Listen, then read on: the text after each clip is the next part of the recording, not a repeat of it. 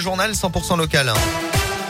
Et à la une ce matin, le pire est derrière nous. C'est ce qu'a assuré hier soir Olivier Véran sur BFM TV. Le ministre de la Santé juge possible la fin du port du masque en intérieur au printemps. En attendant, il explique qu'avec trois doses de vaccin ou deux doses et une infection, le passe vaccinal restera valide sans limite. Jusqu'à présent, le délai a été ramené de 6 à 4 mois après une infection, mais la disparition du passe pourrait intervenir dans les mois qui viennent, peut-être même avant le mois de juillet selon lui. Le gouvernement qui souhaite également anticiper concernant l'école très critiquée par le monde enseignant pour sa gestion de la crise sanitaire et un protocole annoncé la veille de la rentrée de janvier. L'exécutif promet l'adaptation de ces règles à l'école dès la semaine prochaine. Il va mener des consultations avec les syndicats et les fédérations de parents d'élèves avant d'annoncer les nouvelles règles en vigueur très en amont de la rentrée prévue dès le 21 février en ce qui concerne la zone B.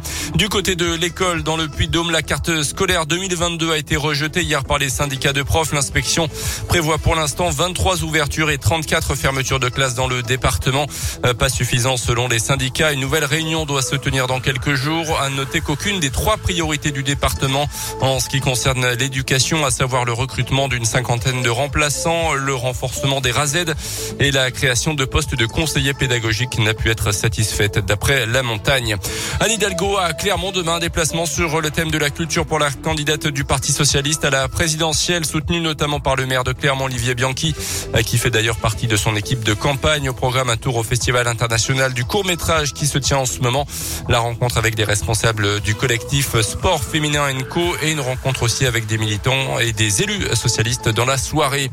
En bref, un automobiliste contrôlé par les policiers de la BAC lundi soir uni à Clermont-Ferrand. L'automobiliste de 20 ans euh, pour présenter son permis de conduire a montré une photo de celui-ci sur son téléphone portable. Or, le smartphone avait été signalé volé depuis le mois de septembre dernier. Après sa garde à vue, il s'est vu recevoir une convocation euh, pour une composition pénale pour celle de vol. Le festival d'Ambert voit les choses en grand cette année après avoir accueilli 6838 spectateurs l'an dernier malgré un contexte sanitaire compliqué. Le festival auvergnat vient de dévoiler sa programmation pour l'été 2022. Première petite nouveauté, l'événement aura désormais lieu sur trois jours au lieu de deux. Il débutera donc le jeudi 21 juillet pour se terminer le samedi 23.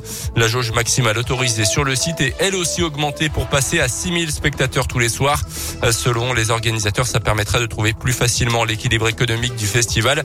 Enfin, la programmation s'aventure aussi sur de nouveaux terrains, notamment le vendredi soir. Les précisions du directeur du festival, Benoît Pascal. Une journée plus jeune, c'est un pari, cette journée-là, cette année, avec euh, alors un classique, Lilywood and the Prick, qui est connu, qui est vraiment un public familial, pop rock. Un pari avec 47 airs, euh, mais un pari où, sur lequel on on pense qu'on prend pas trop de risques parce qu'il a été plébiscité ce groupe par nos festivaliers. Il faut savoir tous les ans, on demande aux festivaliers les groupes qu'ils aimeraient euh, voir au festival. Donc c'est une nouveauté parce qu'on n'avait jamais fait de, programmation urbaine et de rap en l'occurrence.